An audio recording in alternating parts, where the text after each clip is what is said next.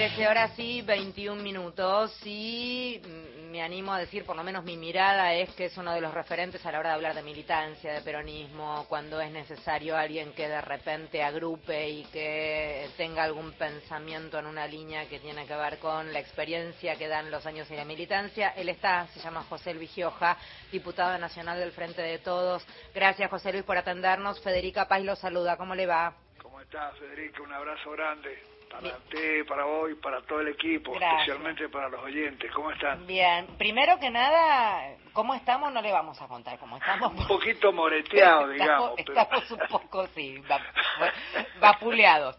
Pero me interesaba enormemente escuchar su lectura, José Luis de la Boca. Ah, bueno, a ver, yo creo que no puede diferir de la que piensan muchos compañeras y compañeros, ¿no? Creo que no la vimos venir, creo que que nos ganaron con, con votos nuestros incluso, no todos los votos fueron bronca, no todos los votos fueron este eh, votos improvisados votos fascistas, porque si quiere una definición tendríamos que ir por ahí, ¿no? Creo que mucha gente nuestra este, también lo votó porque, bueno, porque porque tenemos que volver a enamorar, este, tenemos que volver a, generar esperanza, esa esperanza de, un futuro mejor, tenemos que, que buscar un adversario, un enemigo que, que marque ese camino, tenemos que tener un buen programa, tenemos que comunicar bien las cosas, mejor, este porque bueno, porque no estamos bien, porque la pobreza aumentó, porque los salarios no alcanzan, porque y las cosas buenas que hacemos, este, a ver, nuestros adversarios que, que, que existen, este, nos la tapan, ¿vio? Y bueno, y no sale, no, no. Entonces me parece que, que de vuelta hay que, a ver, hay que recuperar la épica, hay que buscar un adversario, quién es el adversario nuestro, quién es el enemigo nuestro, y, y alimentar esa épica, alimentarla todos los días para que la mística aparezca, para que todas las cosas que siempre hizo el peronismo cuando estaba complicado y salió adelante aparezcan de vuelta, porque nosotros defendemos un solo interés, que es el del pueblo argentino, esa es la primera verdad justicialista, ¿no?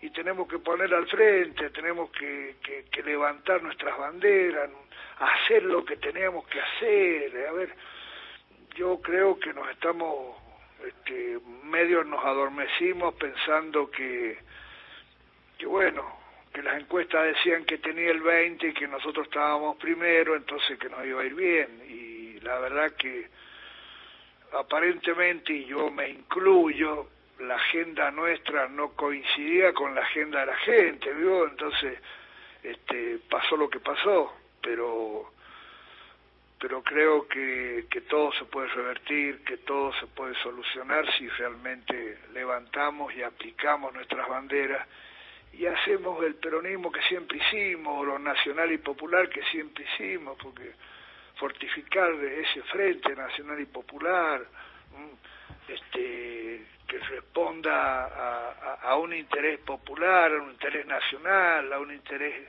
este, humanista, eh, últimamente he estado viendo algunos, no voy a decir desconocidos, pero un montón, vi un joven que no me acuerdo cómo se llama, que hizo un análisis muy bueno del, del porqué.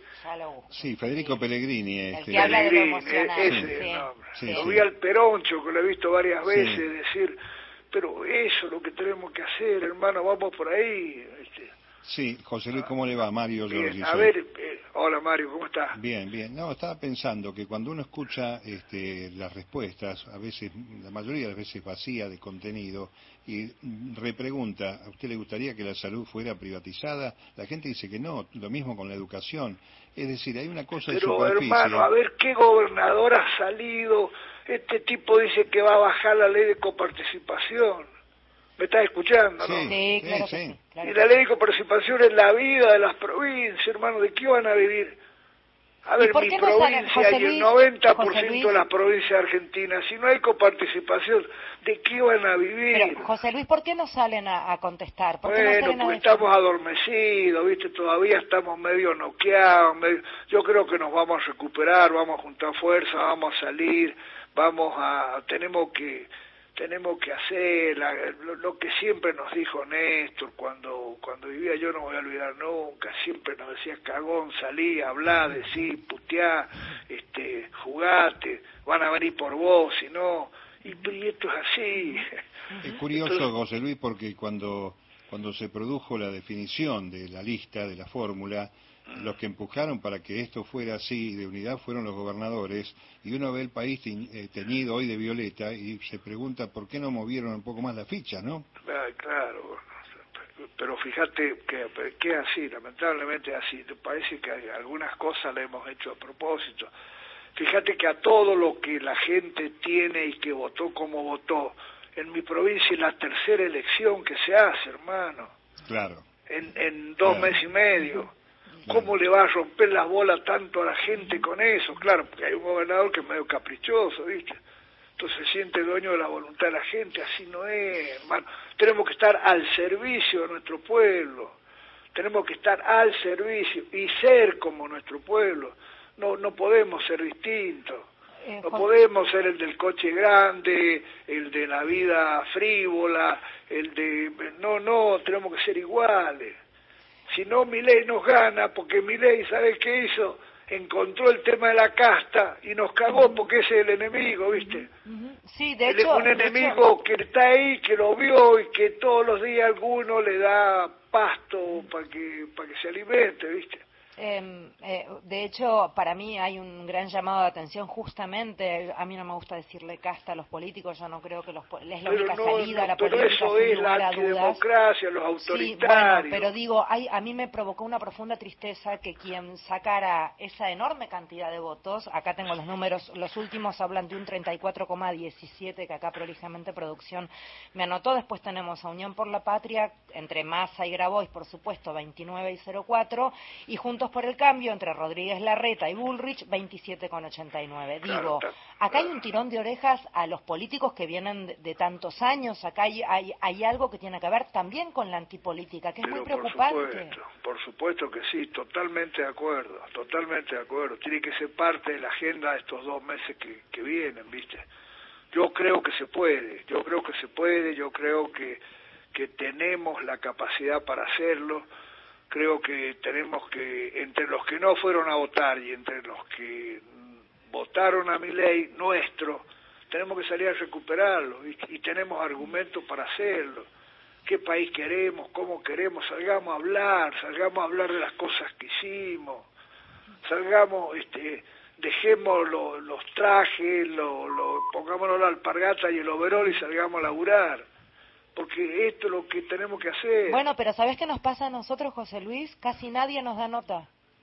Pasa eso, o sea, tenemos a, figuras como vos que por suerte nos atienden y nos ayudan a pensar y, se escucha una voz que, tiene que ver con la autocrítica, la reflexión, con la militancia y con todo lo que ya sabemos que, que significas, pero muchos no quieren hablar. Eh, cuando más hay que hablar, ¿viste? Claro, dejan que hable Peroncho y el otro pibe que no me acuerdo el nombre nunca. Que, Pero hay, este, sí, eh, Pellegrini, este, Fernando. Sería este, además hay este argumento, José Luis, hay historia y hay argumento. Por supuesto que los hay, pero por supuesto. Pero además, los que tenemos, por ejemplo, hijos... ¿Qué es la dolarización? A ver, a, ver, ¿cómo lo va? ¿Qué es lo que es este, poner una dinamita al Banco Central? ¿Qué es lo que es? ¿Cómo es? ayer arriesgó que el CONICET lo borra también. El CONICET, a ver, creo, ahí me mostraban unos números de, de, cómo, de la utilidad de esto, de cómo en la, en la investigación, el desarrollo y demás tiene que ver el CONICET. Y para él no, porque claro, porque es gasto. A ver, hermano, Bueno, ¿A, qué, ¿A qué te hace acordar esta época que estamos viviendo más desde lo cotidiano? Digo esto porque los que tenemos hijos de veintipico que no han vivido las tormentas, que a lo mejor los que ya tenemos unos años sí sabemos que pasan, entonces tratamos de explicarles algunas cuestiones que tienen que ver desde operaciones hasta contextos.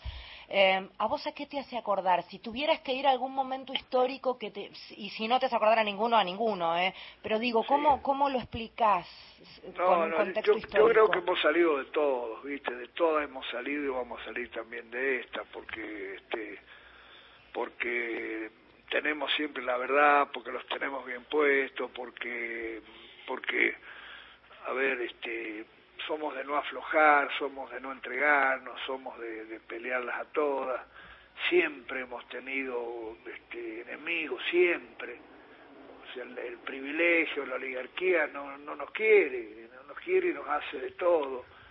Este, fíjate que a este tipo 10 días para atrás o 15 días atrás le empezaron a pegar porque vieron el peligro que iba a romper a, a Cambiemos como lo ha hecho este, bueno, aprovechemos estas cosas, ¿viste? Es un problema que también no puede ser, ¿sabes qué? No puede ser. Yo, yo te voy a poner un ejemplo, hermano, que lo, lo que haría yo y capaz que es una huevada vamos a decir no. Ayer me dicen, anteayer, ayer, el lunes, el lunes después, que una de las marcas de que vende combustible había aumentado el 14%. Ah. Creo que Shell, la voy a nombrar, que no sé cómo se llama ahora hermano, ¿a quién le pidió? ¿Cómo fue? ¿Quién lo autorizó? ¿Quién? Yo la cierro, hermano, y le pongo una multa y la castigo porque no puede hacerlo, porque está regido con compromiso y demás, de, de, subir tanto por mes, hay, hay, compromiso. No, y los tipos lo hacen, y nadie le dice nada, ¿viste? No, así no. Bien, o sea que vos lees que también hubo mucho durante este periodo de dejar ayer. Pero yo creo que yo creo en un Estado presente, creo que el peronismo tiene que ver con un Estado presente, tiene que ver con un Estado solidario, no que se meta en todo, pero que le garantice al que no tiene nada que va a tener la, la oportunidad de mandar a su chico a la escuela, ¿viste? Para que el día de mañana no sea un paria como él. Este, tiene que haber un Estado presente que le garantice un mínimo de salud al ciudadano más humilde, que le garantice justicia, que le garantice seguridad. Este, a ver, no va a haber nada de eso, ¿cómo es? Te van a dar un voucher para ir a la escuela. Yo soy de la tierra de Sarmiento, hermano, la 1420, gratuita, obligatoria para todo. José Luis, es un placer escucharte. Gracias por charlar con nosotros. Bueno, dale, perdóname la, alguna mala palabra. Para nada. A mí, a mí me gusta mucho José Luis cuando puteas, tengo que decírtelo. no, no, mi mujer me dice todo el tiempo, pará, pará. a mí me divierte mucho, debo confesar. Hay, hay palabras que no se pueden reemplazar. Sí, hay palabras, y en algunos momentos hay que decirlas. Sí, la verdad que si no, claro, te cambia la oración, ¿viste? Gracias, un beso enorme. Abrazo grandote, que anden bien. ¿eh?